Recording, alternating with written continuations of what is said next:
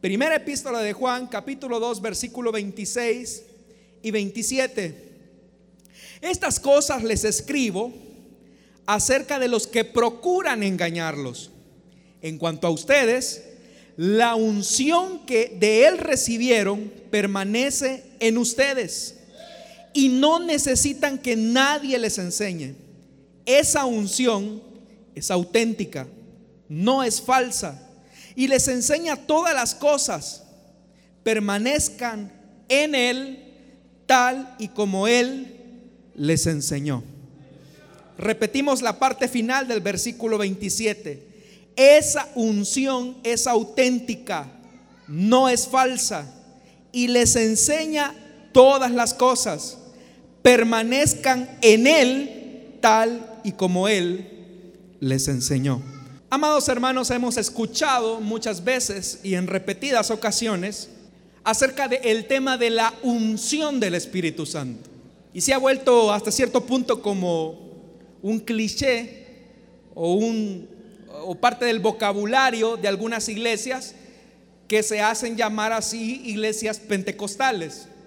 Y ellos manifiestan y dicen, vivimos bajo la unción del Espíritu Santo vivimos bajo esta presencia del Espíritu Santo. Y mencionan el tema de la unción, es decir, es bien repetitivo esa, esa palabra. Y bajo, esa, bajo ese término de unción se le han acuñado un montón de obras al Espíritu Santo que muchas veces esas obras o esas manifestaciones van en contra de la palabra del Señor. Por ejemplo, a la unción del Espíritu Santo se le atribuyen una serie de manifestaciones que no tienen ni sustento bíblico, sino que únicamente radican en, la imaginación y en la locura de los líderes que muchas veces dirigen esas organizaciones. Y bajo el pretexto, no se meta con la unción, no mancille la unción, dicen ellos, eh, justifican muchas de sus acciones al interior de sus congregaciones. Pero si uno le preguntara a las personas que asisten a estas organizaciones que entienden por unción, muchas de esas personas no lo podrían explicar. Obviamente la unción es un tema bíblico, la unción es un tema escritural, pero hay que saber identificar verdaderamente qué es la unción del Espíritu Santo. En primer lugar, hermanos, hay que decir que la palabra ungir o, ser ungido viene de una palabra hebrea que significa Mashah. Mashah. ¿Y qué significa Mashah? Significa ungir, significa untar y significa consagrar. Ese verbo de ungir o de unción aparece aproximadamente unas 70 veces solamente en el Antiguo Testamento.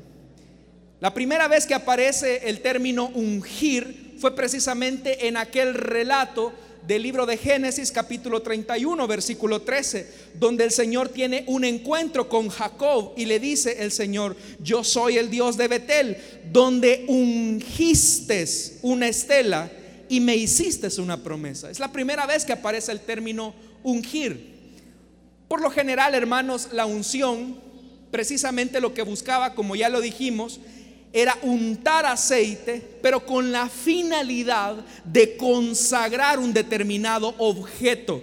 Y por eso es que el Señor pedía que muchos del, mobiliario, muchas de las cosas que se tenían, por ejemplo, en el tabernáculo o que estaban en el templo, eran elementos que estaban consagrados, que estaban ungidos, es decir, que estaban apartados para una función específica.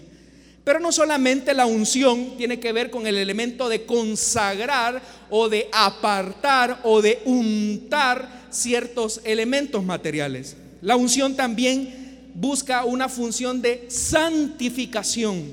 Y la santificación, es decir, el tema de la unción, implica también consagrar a las personas para determinada misión. Es decir, Dios encomienda una función a una persona y para eso lo unge con el Espíritu Santo. Y de eso hemos encontrado muchos ejemplos, por ejemplo en el Antiguo Testamento. El Señor cuando llamaba a un profeta lo ungía, era ungido con aceite. El caso más, uno de los casos más emblemáticos, el caso de el profeta Eliseo, a quien en el primer libro de Reyes, capítulo 19, versículo 16, dice, unge también, hablándole a Elías, unge también a Eliseo, hijo de Safat, de Abel de Mejolá, para que te suceda como profeta. Es decir, que la unción no solamente implicaba que yo consagraba objetos, sino que también la unción consagraba personas para que fungieran y para que establecieran la misión que Dios había establecido con esas personas. Es decir, la unción también recaía sobre la vida de los profetas. Ninguna persona podía emprender, por ejemplo, el ministerio profético sin ser ungido por la presencia del Señor. Esa unción básicamente era con aceite, era un aceite especial y de hecho que en el libro de Éxodo se menciona la fórmula con la cual se debía de ungir a los objetos y a las personas. Pero también no solamente los profetas eran ungidos para recibir autoridad y una misión. También los reyes en el Antiguo Testamento eran ungidos. Y ese era como el voto inicial de su monarquía, era básicamente ese compromiso delante de Dios y del pueblo para comenzar a reinar. Fue el caso, por ejemplo, del rey David o del rey Saúl, y hablando particularmente del rey David, en el libro primer libro de Reyes, capítulo 16, versículo 13, dice que Samuel tomó el cuerno de aceite y ungió al joven en presencia de sus hermanos. Y dice la palabra del Señor, y esto es lo más importante, esto es lo más fundamental del tema de la unción que dice que entonces el Espíritu del Señor vino con poder sobre David y desde ese día estuvo con él.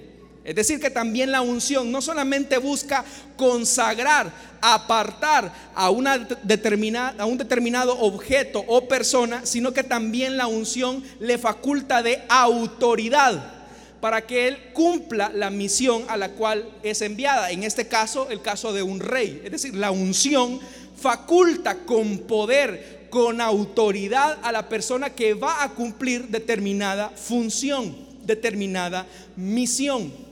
De hecho, mis amados, el término de la unción se aplica precisamente a un término que nosotros conocemos muy, muy, muy popularmente, y es el término Mesías. Y de hecho que la palabra Mesías viene de una palabra, es una palabra hebrea, Mesías o Mesías que lo que significa es ungido. Eso es lo que significa Mesías, ser ungido. Y está en esa connotación, en el hecho de que es elegido por Dios, es apartado por Dios, es consagrado por Dios y es facultado por Dios con autoridad. Ahora, si tenemos claridad de esos elementos que acabo de mencionar acerca de la unción de Dios y de la unción del Espíritu Santo, esa, unción siempre trajo consigo una responsabilidad. Es decir, la unción era un privilegio. La unción del Espíritu Santo siempre fue un privilegio, siempre lo fue. Quiero decirles algo. En el Antiguo Testamento, el tema de la unción básicamente también facultaba a quienes Dios escogía o llamaba para, cumplir determinada función pero esa presencia de Dios, digámoslo así, era momentánea. Es decir, por ejemplo, vino palabra del Señor al profeta tal. Está hablando precisamente que la presencia de Dios bajaba en ese momento, pero luego se retiraba. ¿Cuándo se consigue la plenitud de esa presencia de Dios en la vida de un ser humano? Es ya en la época de la gracia, es ya a través de, este periodo que nosotros llamamos como la gracia. Porque el Espíritu Santo no solamente viene por momentos, Él vive en nosotros. Pero esa presencia, como les, repito, muchas veces ha sido desvalorizada. Muchas veces ha sido hasta irrespetada por los mismos creyentes. Y muchas veces perdemos el sentido del por qué fuimos ungidos. Es decir, cuál fue la responsabilidad de ser ungidos. Si ya dijimos que la unción implica consagración, comisión, si ya mencionamos que el tema de la unción también implica facultamiento, significa empoderamiento, esa unción merece un respeto. David era claro, por ejemplo, con respecto al tema de respetar lo que Dios había ungido. Y en alguna ocasión ustedes lo sabrán si han leído la escritura. Y básicamente en el libro de Samuel, cuando David tuvo oportunidades de matar al rey Saúl y que, sus mismos eh, colaboradores le decían, oiga su majestad, ha llegado el momento preciso en el que se puede hacer usted del poder Usted tiene la promesa de Dios. Dios le ha prometido la monarquía. Dios le ha prometido que usted será el próximo rey de Israel. ¿Por qué no mata a Saúl ahora que lo tiene en, sus manos? Y vea qué es lo que ocurría. ¿Cuál era la respuesta del rey David a sus, a sus consiervos? Él decía, que el Señor me libre de hacerle al rey lo que ustedes sugieren. No puedo alzar la mano contra él porque es el ungido del Señor. El mismo David sabía que Saúl era ungido, había sido apartado, había sido consagrado. Y aun cuando Saúl estaba fuera de lugar, aun cuando Saúl se había perdido del plan y del propósito con el que fue ungido, David respetaba la unción. David respetaba la presencia de Dios. Y por eso es que él, él tiene una actitud dócil y humilde. Ahora, como ya lo mencioné hace algunos minutos, la unción trae consigo responsabilidades. Ahora que nosotros somos ungidos por el Señor en el momento en el que se produce en nosotros el milagro del nuevo nacimiento, es decir, desde el momento en que usted decidió abrirle su corazón a Jesús, usted fue consagrado por la presencia del Espíritu Santo. La presencia del Espíritu Santo lo ungió lo consagró y lo apartó para sí. Esto es algo, hermano, que muchas veces nosotros no valoramos. ¿Y por qué les digo que no lo valoramos? Porque en el Antiguo Testamento, como bien se los acabo de señalar, la presencia de Dios únicamente venía por momentos. Venía por momentos en el rey. Venía por momentos en los profetas. ¿Por qué creen ustedes que David danzaba tan alocadamente? David danzaba tan alocadamente porque todavía no había sentido la manifestación plena del Espíritu Santo y no hallaba de qué forma manifestarlo. Pero ¿qué ocurre ahora con los creyentes? Que en el momento preciso en que usted decide entregarle su vida a Jesús, en que usted decide doblar sus rodillas y reconocerle a Él no solamente como Salvador, sino que también como Señor, la presencia del Espíritu Santo viene a morar, viene a ungirlo a usted y el Espíritu Santo está en usted, sobre usted y con usted. El Espíritu Santo viene. Y como muestra de un proceso al que el Espíritu Santo produce en nosotros un cambio y una transformación, el creyente busca, por ejemplo, la llenura del Espíritu Santo el Espíritu Santo desea bautizarnos con su presencia. Pero hay creyentes que han entrado también en una especie como de inconsciencia acerca de la presencia del Espíritu Santo. Muchas veces porque hemos tendido muchas veces a desvalorizar ese tipo de cosas.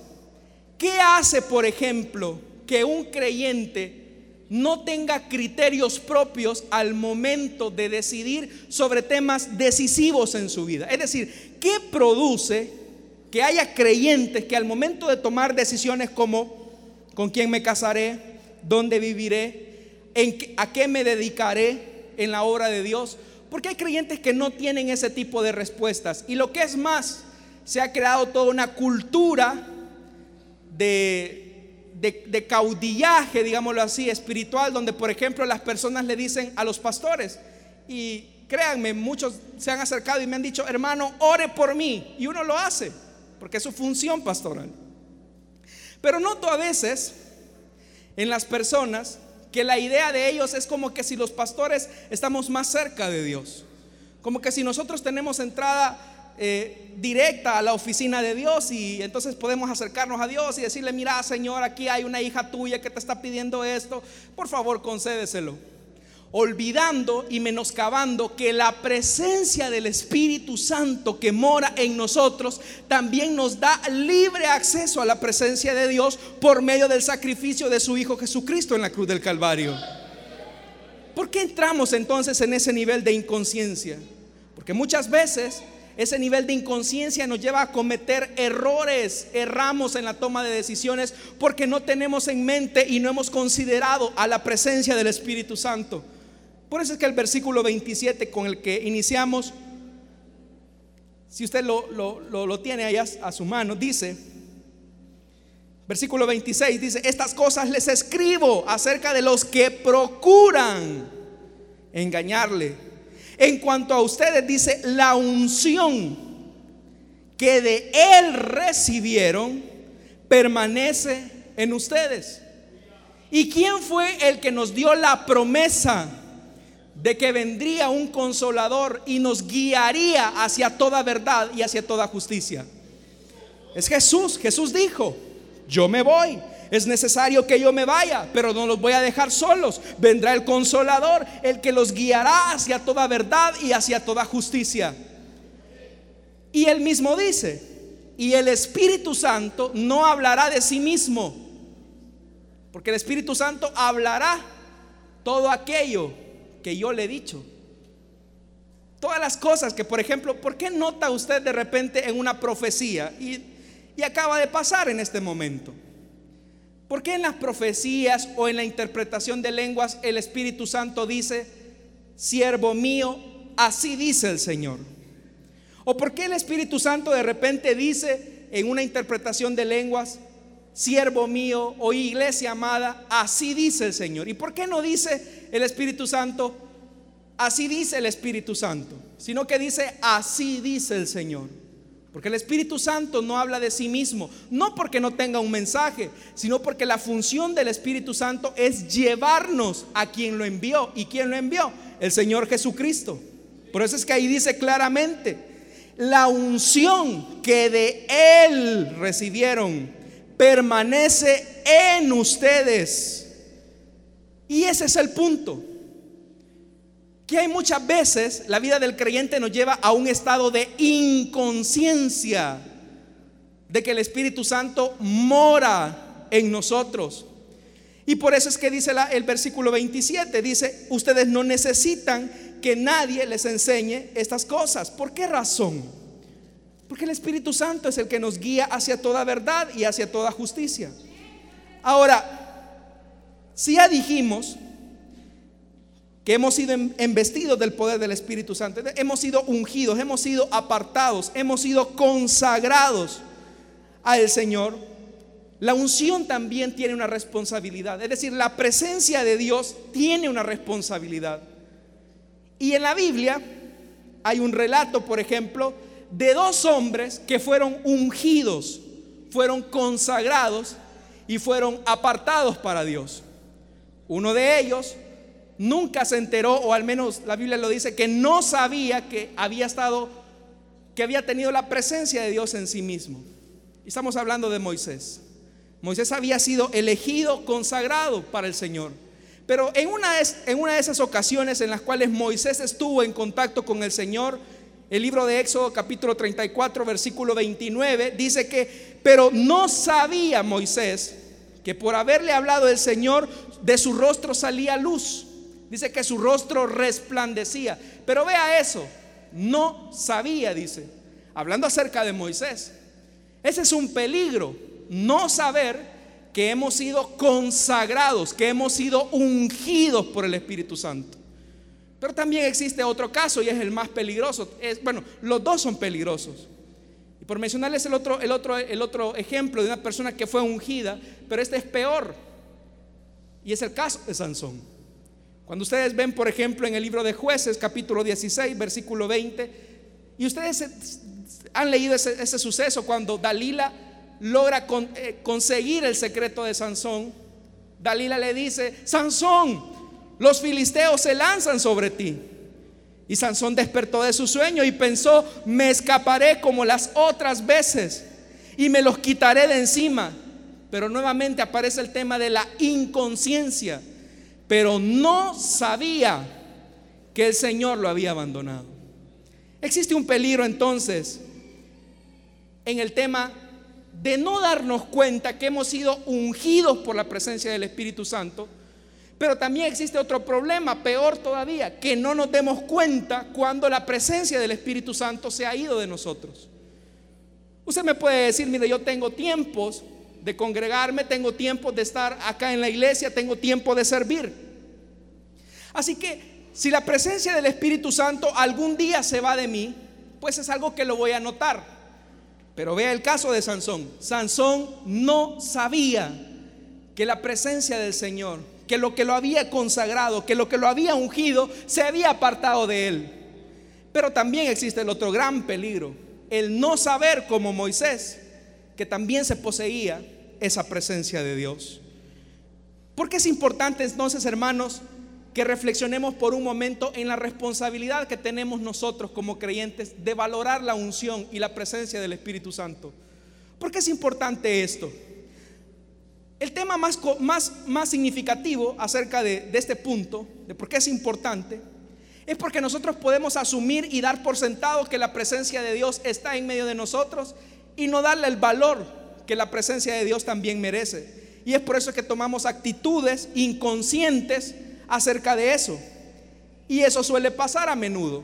Por ejemplo, usted hace muchas cosas de forma inconsciente. Usted ahorita está respirando y no se da cuenta, al menos no percibe que su sistema eh, biológico está produciendo eso. Usted, por ejemplo, también nos movemos de forma inconsciente. Comemos muchas veces de forma inconsciente.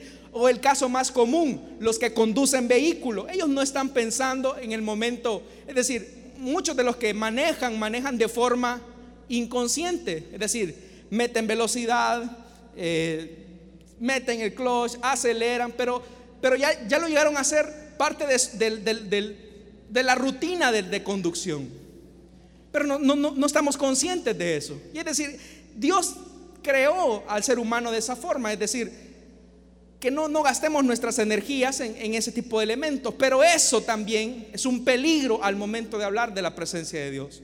Cuando entramos en un nivel de inconsciencia por su presencia, nos convertimos al igual que Moisés. No valoramos, no nos damos cuenta, no nos permite ver esa presencia de Dios. ¿Y qué hace que un creyente no tenga o no se dé cuenta que tiene la presencia de Dios. Tal vez ustedes han pensado en algún momento en por qué hay médicos en los hospitales que atienden a los pacientes de una forma grotesca, inhumana. Únicamente los ven como un número más. Es decir, ¿qué ha llevado a este médico que trata no con carros, que trata no con computadoras, que trata no con manzanas, sino que trata con seres humanos? ¿Qué lo ha llevado a él a un nivel de inconsciencia? Que se produjo un nivel de callosidad espiritual. Es decir, se produjo en él una monotonía que al final únicamente la persona que entra a su consultorio es el paciente número 725, nada más pero esa persona no representa nada. ¿Qué ocurre, por ejemplo, con las personas que dicen, yo no, yo no soportaría ese trabajo de andar recolectando basura? ¿Qué olor, qué hedor emiten los camiones de basura? Yo no soportaría. No entiendo cómo esas personas que se dedican a esa labor aguantan ese olor. Lo que ocurre es que llega un momento en que se acostumbran. Otros, por ejemplo, podrían decir, hablando acerca de los médicos forenses, Qué barbaridad, imagínese un médico forense que se dedica literalmente a trabajar en medicina legal y ve cuerpos y ve eh, cuerpos a veces en estado de descomposición, no se asustan, no sienten asco, no sienten alguna sensación como de temor. Y uno les pregunta y ellos dicen, no, no lo sienten. ¿Pero por qué? Porque se acostumbran. Y lo peor que nos puede suceder a nosotros como iglesia es dar por sentada la presencia de Dios y acostumbrarnos a que la presencia de Dios mora en nosotros. Entrar en esa costumbre, entrar en ese tedio. Es decir, nosotros estamos claros, por ejemplo, que la presencia de Dios mora en nosotros, está en nosotros. ¿Cuántos han sentido la presencia de Dios acá, en este lugar? El Espíritu Santo se ha movido. De hecho, se está moviendo en este momento. Pero ¿por qué hay personas, por ejemplo, que se aburren en la presencia de Dios? ¿Por qué hay personas que no respetan la presencia de Dios? ¿Por qué hay personas que actúan de esa forma? Uno podría decir, nadie se va a aburrir de la presencia de Dios. Nadie debiera quizás sentir como tedio estar en la casa del Señor. Pero quiero decirles algo, hermanos, y es que cuando nos exponemos constantemente a lo profano o lo sagrado, tendemos a acostumbrarnos muchas veces. ¿Por qué Israel tuvo problemas de fe al momento de emprender su larga travesía en el desierto, amada iglesia? ¿Por qué Israel, por ejemplo, le reclamaba constantemente a Moisés y le decía, Moisés, mira a la desgracia a la que nos has traído, cuando anteriormente Dios les había dado evidencia a ellos de que Dios no los iba a abandonar? ¿Por qué ocurrió eso con Israel? Porque se acostumbraron a ver maná, por ejemplo, del cielo, porque se acostumbraron a ver quizás la mano de Dios de forma poderosa. Y eso produjo en el pueblo de Israel cierta callosidad en vez de valorar la presencia de Dios. Y eso ocurre también con la iglesia. Ayer quizás lo que nos sorprendía, lo que nos apasionaba de la presencia de Dios, ahora se nos ha convertido un tedio.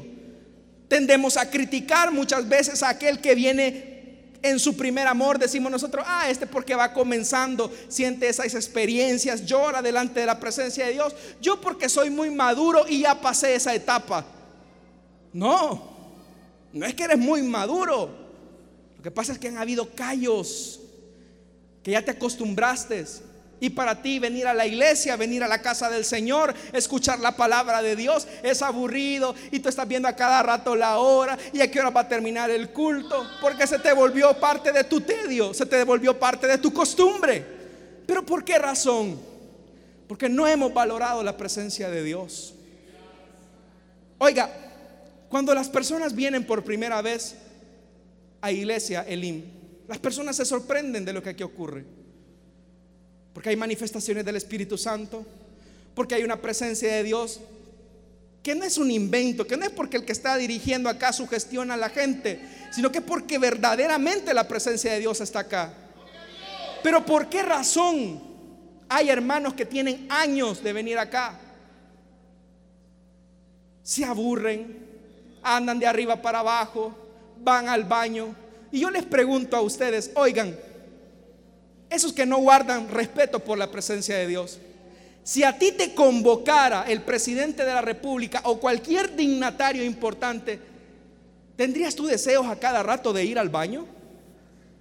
Si tú fueras a una entrevista de trabajo y te vas y, con quien te vas a entrevistar es con el gerente de la empresa. Y tú cuando llegas a la entrevista le dices, mire, fíjese que antes de comenzar, ¿me permite ir al baño? Le aseguro que no lo vuelve a llamar. Pero yo no entiendo, y sinceramente se los digo, por qué nosotros llegamos al punto de irrespetar la casa del Señor, de irrespetar su presencia, de saber que no estamos ante un palo, que no estamos delante de un hombre, estamos delante de la misma presencia de Dios. El amor por la presencia de Dios nos conduce a un respeto por su presencia. A respetar la presencia de Dios. Otro elemento que a la iglesia también la ha hecho volverse una iglesia inconsciente. Nos hemos acomodado a que Dios nos bendiga a nosotros. Y la unción, como ya se los dije, la presencia del Espíritu Santo viene con la finalidad de que nosotros cumplamos una misión aquí en la tierra. Pero ¿qué ocurre, por ejemplo, cuando hablamos de, de predicarle al perdido? Nosotros siempre lo reducimos, ah, esa es responsabilidad del pastor, esa es responsabilidad de la iglesia, de los líderes y los supervisores. Y quiero decirle algo, la gran comisión no es la gran sugerencia, es un mandato de todo aquel que se dice ser discípulo de Jesús. Esto no es opcional, esto no es si tú quieres, eso no es si a ti te parece, es que si tú dices ser discípulo de Jesús, tú estás en la obligación de traer al perdido. Y por eso es que lo que ayer nos sorprendía, lo que ayer antes nos, llevaba a ganar a más personas para Cristo, a traer a más amigos a la iglesia, hoy ya nos acomodamos. Y quiero decirles algo. Cada silla vacía que hay en un local, que hay en una iglesia, que hay en una célula, es un reclamo que Dios nos hace a nosotros de nuestra falta de sensibilidad por el perdido. Porque ese es un espacio que necesita el marero, el pandillero, la prostituta, el drogadicto, el político corrupto. Necesitan de la presencia de Dios. Pero ¿qué ocurre? Nos hemos quedado como Israel, la presencia de Dios solo para nosotros, solo para que nos entretenga. Y por eso les decía al principio, ¿cuántas personas no se ufanan, pastores y predicadores, de decir que tienen la presencia de Dios, pero la presencia de Dios también se alejó de ellos? Por eso les decía, acostumbrarse a la presencia de Dios y a su unción es tan peligroso como perderla. Segundo ejemplo, el ejemplo del que fue ungido, Sansón. Cuando hablamos de Sansón, tenemos que pensar por un momento en el tema de por qué Sansón no valoró la presencia de Dios. Y ante eso tenemos que respondernos a las siguientes preguntas. ¿Verdaderamente nosotros como iglesia amamos su presencia? ¿Por qué Sansón no valoró la presencia de Dios? Cuando Sansón se enteró que Dios se había alejado de él, cuando pensó que Dios lo iba a librar nuevamente, pero ¿qué lo llevó a Sansón a, esa, a ese nivel de idiosincrasia? ¿Qué lo llevó a Sansón a, a literalmente enseguecerse y no pensar que la presencia de Dios se podía ir de él? ¿Qué lo llevó? Precisamente el hecho de perder de enfoque uno de los atributos de Dios una de las características de Dios. Amamos al Dios que nos provee. Amamos al Dios que nos sana. Amamos al Dios que nos liberta. Amamos al Dios que nos salva, que nos redime. Pero se nos olvida un puntito. Y ustedes no escucharán muy a menudo esto. Y es que no todos los creyentes están dispuestos a amar a un Dios celoso. Así como el amor de Dios es grande, así como el amor de Dios es inmenso, así como su salvación y su perdón es grande, también quiero decirles algo. Como dice Santiago, no saben, dice Santiago, que la amistad con el mundo es enemistad con Dios. Y si alguien quiere ser amigo del mundo, se vuelve enemigo de Dios. O creen que la escritura dice en vano que Dios ama celosamente y que hizo morar en nosotros su espíritu. El tema del celo de Dios. Cuando Dios nos anhela celosamente. Cuando Dios no quiere compartir lo que Él mismo consagró. Y vean que eso es fundamental. ¿Cuál fue el error de Sansón? Compartir su misión, su integridad, compartir su vida con una pagana, con, con alguien que no era del pueblo de Dios. Pero Dios había escogido a Sansón para sí y el Señor amaba celosamente a Sansón, pero a Sansón no le importó. Sansón decidió llevar la vida light, como decimos nosotros, tolerarnos un montón de cosas. Quiero decirles algo. Perder la presencia de Dios es lo peor que le puede pasar a cualquier creyente. Por eso yo les pregunto a ustedes, ¿no será que hemos perdido la presencia de Dios? ¿No será que nos equivocamos bastante en la vida porque hemos perdido su presencia? Y quiero decirles algo, las iglesias pueden crecer numéricamente sin la presencia de Dios. Ministerios grandes pueden crecer sin la presencia de Dios, aunque usted no lo crea. Prueba de eso, la iglesia de la Odisea. La iglesia de la Odisea decía en la, allá en Apocalipsis, el Señor les recrimina. Ustedes dicen que son ricos, dice el Señor. Que no les hace falta nada, les dice el Señor. Pero oigan, échese colirio en los ojos para que vean la realidad. Y viene el Señor y les dice que Él está a la puerta y llama. Pero si hay alguien que está a la puerta y está tocando la puerta, es porque está adentro o está afuera. Pregunto, iglesia. Si alguien toca la puerta, porque obviamente está afuera. Y aquí, eh, por ejemplo, Apocalipsis, hablando de la iglesia de la Odisea, dice claramente que el Señor está tocando a la puerta y se lo está diciendo no a no creyentes, se lo está diciendo no a los incrédulos, se lo está diciendo a la iglesia. Nosotros podemos tener grandes programas, nosotros podemos tener una linda estructura, pero si no tenemos la presencia de Dios, no tenemos nada. Por eso es que el Señor constantemente dice, Él nos anhela celosamente. Dios no comparte su gloria con nadie. Y quiero decirle algo, quiero informarle algo, a lo mejor usted no se ha dado cuenta, pero el Señor lo compró a usted. Y lo compró a precio de a precio de sangre. Y si a usted lo compró a precio de sangre, significa, amada iglesia, Elim, e iglesia, pueblo del Señor, que usted es propiedad no suya, sino de quién? Del Señor. Quien pagó por usted un precio de sangre, gota tras gota que se derramaba, era el pago por nuestra deuda. Así que nosotros somos esclavos por amor de la presencia del Señor. Usted no, Usted no puede decir, esta es mi vida, la iglesia que no se meta, esta es mi vida, yo hago lo que quiero, se equivoca. La presencia del Señor lo anhela celosamente. Y aquí hay que saber distinguir algo. El Señor cuando dice que Él es celoso, no es, un, no es un celo enfermizo como el que tenemos los hombres, de ir a maltratar a una mujer solamente porque ella le dijo que no le amaba. El Señor es todo un caballero que cuando se entera que no, su presencia no es amada, que su presencia no es bien recibida, el Señor como todo caballero se va, se retira. Y por eso yo les decía, no será, amada iglesia, amados creyentes, hermanos en la fe, que la presencia se apartó de nosotros.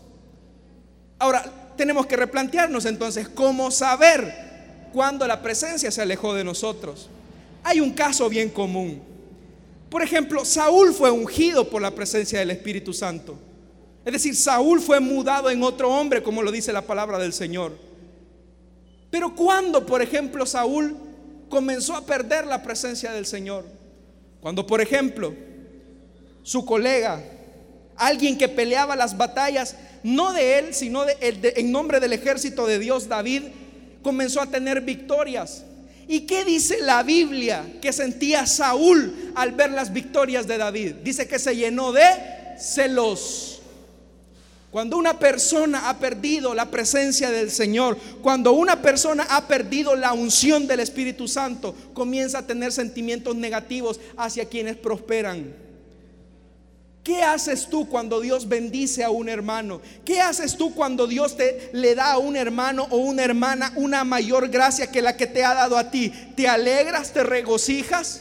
¿O por el contrario tomas la actitud de Saúl, una actitud enfermiza? Otra característica. La unción y la presencia del Espíritu Santo promueven la unidad. Vea, yo no estoy mencionando acá que la unción es sentir un escalofrío y algo que le sube y le baja. Vea, lo que estoy diciendo son otros elementos. Es lo que Pablo dice, el fruto del Espíritu. La unción del Espíritu Santo provee de unidad. Cuando hay división en una iglesia, ahí no hay presencia de Dios. No la hay. Porque el Espíritu Santo nos anhela celosamente que provocó, por ejemplo, en el caso de Saúl, cuando Saúl se enteró que uno de sus muchachos había sido consagrado también a Dios. Él provocó la división, dividió su misma casa. Cuando usted encuentra creyentes que le gusta bastante a esto, mire, y siempre anda buscando a alguien a quien contarle mal, y te diste cuenta de lo feo y horrible que tocaron los del grupo esta tarde en el culto de las dos. Sí, viste al batero cómo se le salió la baqueta. Y comienzas a criticar y comienzas a ver, viste la corbata del predicador, qué horrible. Y viste al diácono.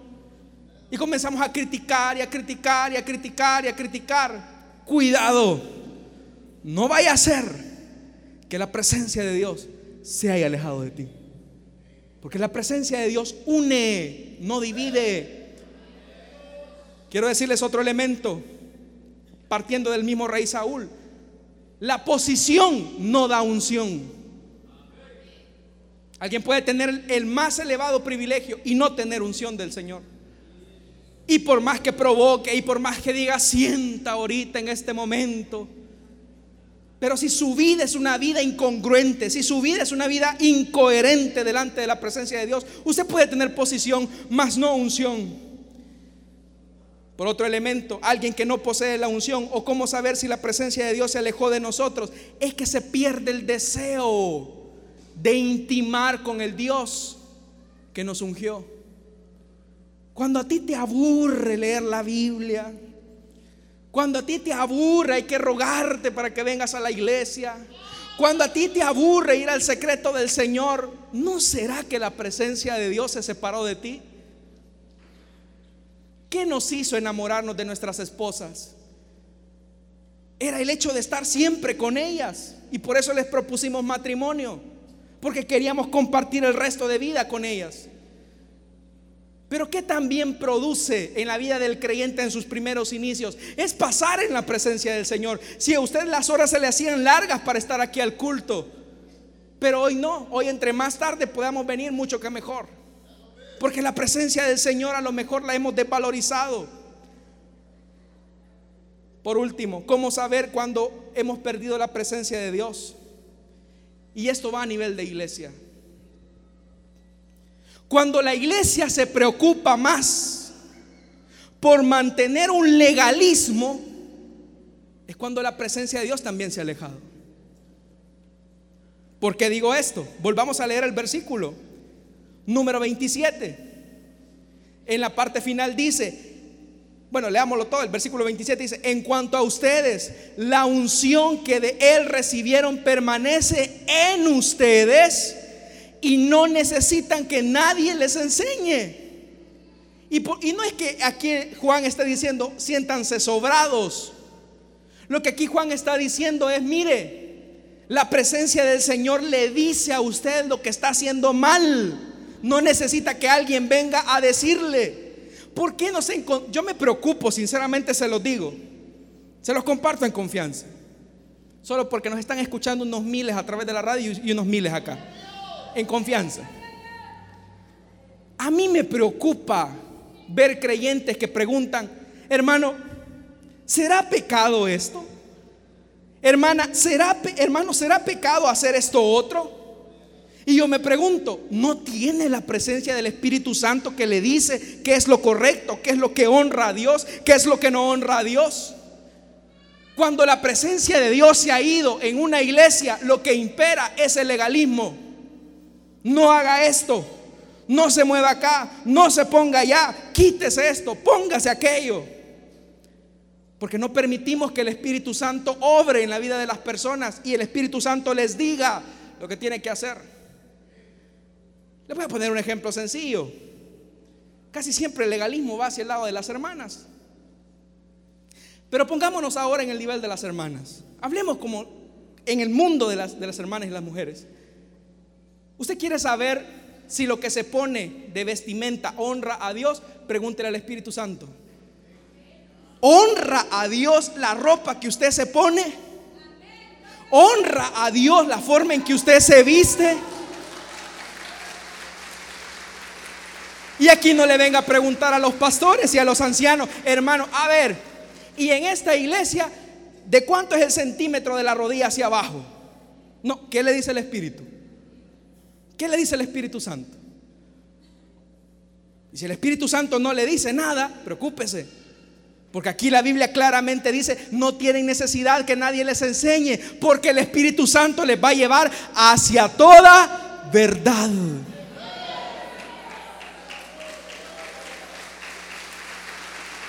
hacia toda verdad. Por eso les digo, quiera Dios que hayan creyentes que valoren la presencia de Dios. Como iglesia tenemos que valorar la presencia del Señor. Y por eso les digo, versículo nuevamente, la parte final del versículo 27.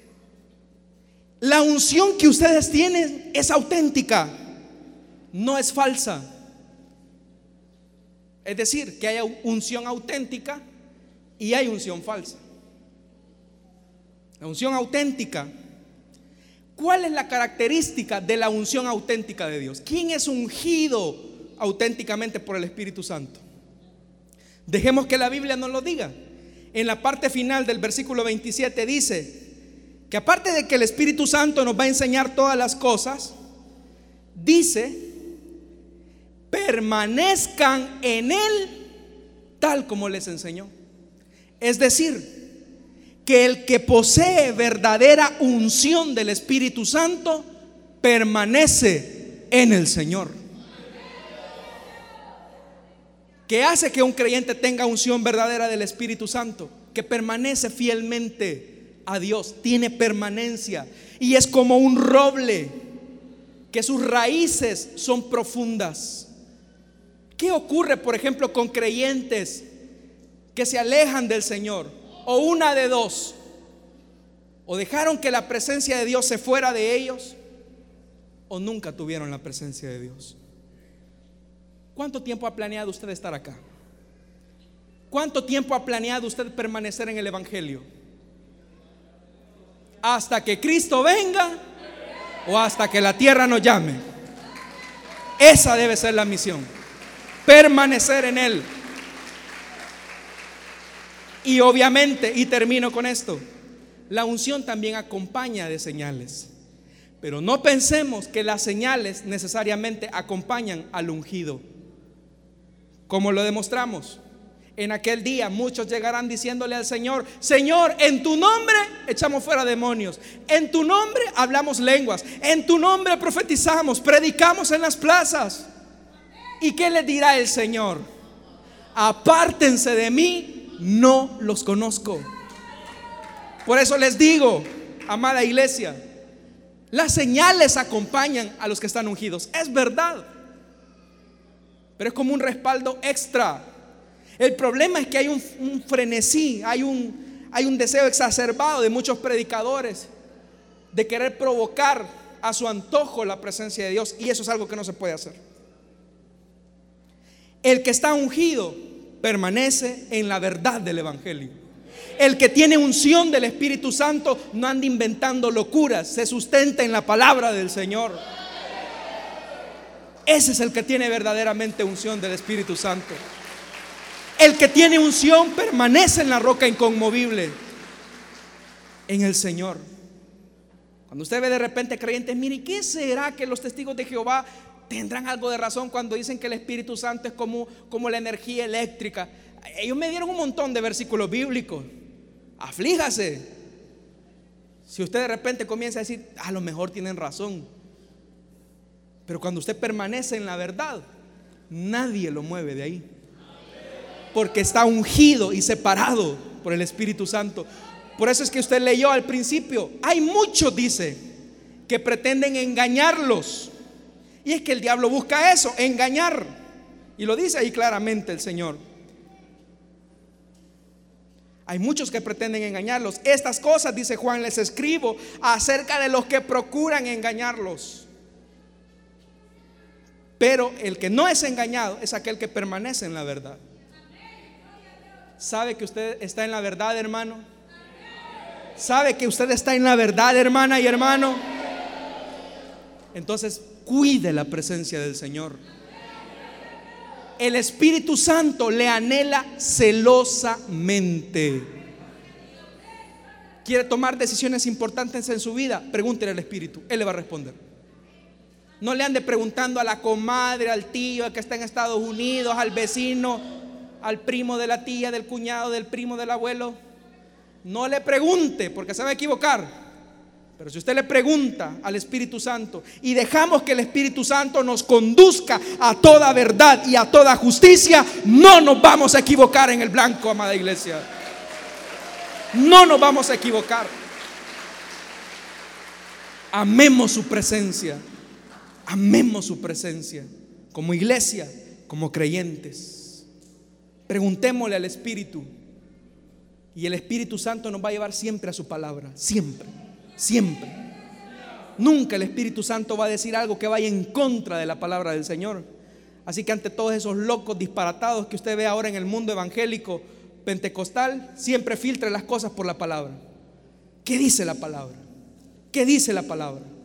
y volvamos a la palabra, permanezcamos en Él Y les aseguro que no seremos conmovidos, porque nuestro simiente está en la roca inconmovible de los siglos de los siglos, el cual es Jesucristo.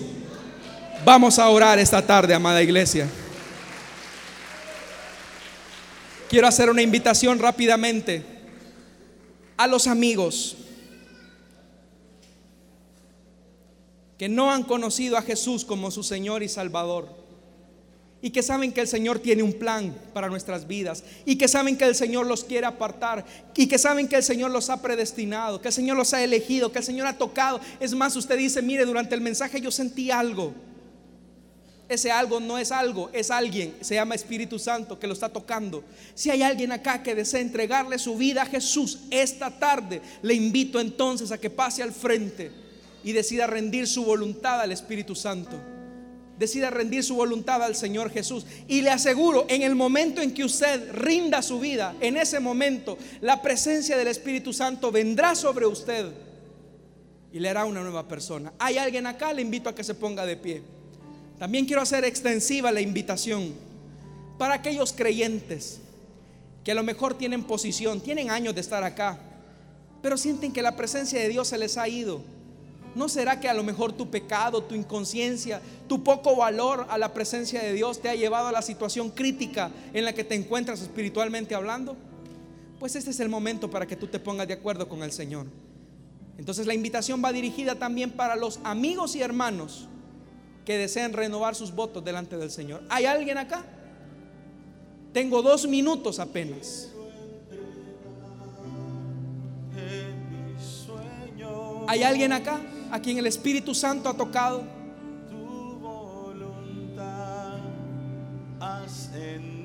La Biblia dice claramente, los que son guiados por el Espíritu permanecen en Él. Permanecen en Él. Dios le bendiga al caballero que viene acá, hermano diácono. ¿Hay alguien más que desea entregarle su vida a Jesús como lo hace este caballero? Solamente tengo dos minutos, iglesia. Amigos y hermanos, hay alguien que quiere que el Espíritu Santo venga a su vida, ser ungido por el Espíritu. Amigo, usted va a experimentar una nueva realidad. Usted dirá, mire, yo no podía dejar el pecado, no puedo dejar el pecado. Es verdad, usted no puede, pero el Espíritu Santo lo va a facultar. Dios le bendiga al caballero que está acá en este lugar también. Gloria al Señor. ¿Hay alguien más? ¿Hay alguien más? Hermanos y hermanas. ¿Hay alguien más? A los oyentes de Plenitud Radio. Nuestro Dios es un Dios verdadero, vivo, real. Y Él puede cambiar su vida. Si el Señor ha obrado en su vida, le invito que ahí donde está usted también le entregue su vida a Jesús. Y verá cómo su vida va a ser transformada por el poder de su Espíritu Santo. Vamos a orar por estas vidas. Padre que estás en los cielos, te damos las gracias, Señor, por esta oportunidad que tú nos concedes. Gracias por tu presencia, Señor, que es capaz de transformarnos. Gracias porque nos ungiste, nos apartaste, nos consagraste para ti y ahora tú nos anhelas celosamente. Te pido por estas vidas que están acá al frente, Señor, para que tú vengas, Señor, y produzcas en ellos el milagro del nuevo nacimiento, Señor. Cambia sus vidas. Y tú, Espíritu Santo, Espíritu Santo, entra en sus vidas, transfórmalos, renuévalos. Que sus cuerpos ahora sean templo y morada de tu presencia. Como iglesia, Ayúdanos a valorar tu presencia. Ayúdanos a amar tu presencia. Ayúdanos a cultivar tu presencia. No te vayas de acá, Espíritu Santo. No te alejes de acá, Espíritu Santo. Habita con nosotros, Espíritu Santo, en nuestras empresas, en nuestros trabajos, en nuestras oficinas, en la iglesia, en nuestras familias no te apartes de nosotros. Si te hemos desvalorizado, si no te hemos dado la importancia, ayúdanos a amar tu presencia. Ayúdenos a, a conservar la unción. Que tu presencia no se aleje, porque tu unción es tu presencia. Ayúdanos, Señor, en el nombre de Jesús. Amén. Y amén.